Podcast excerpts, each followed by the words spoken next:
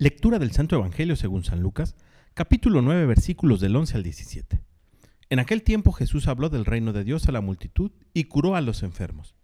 Cuando caía la tarde, los doce apóstoles se acercaron a decirle, Despide a la gente para que vayan a los pueblos y caseríos a buscar alojamiento y comida, porque aquí estamos en un lugar solitario.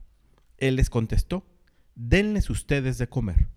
Pero ellos le replicaron, No tenemos más que cinco panes y dos pescados a no ser que vayamos nosotros mismos a comprar víveres para toda esta gente. Eran como cinco mil varones. Entonces Jesús dijo a sus discípulos, hagan que se sienten en grupos como de cincuenta. Así lo hicieron y todos se sentaron. Después Jesús tomó en sus manos los cinco panes y los dos pescados, y levantando su mirada al cielo pronunció sobre ellos una oración de acción de gracias.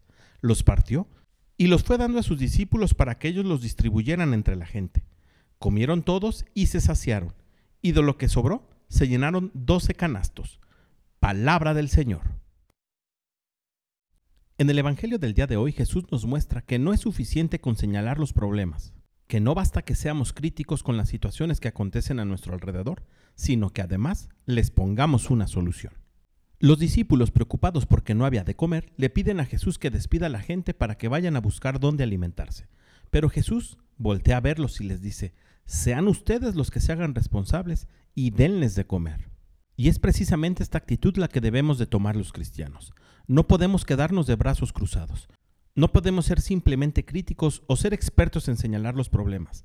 Tenemos que convertirnos en parte de la solución. Tenemos que aprender a ver los problemas, encontrar cuáles son las posibles soluciones y actuar en consecuencia.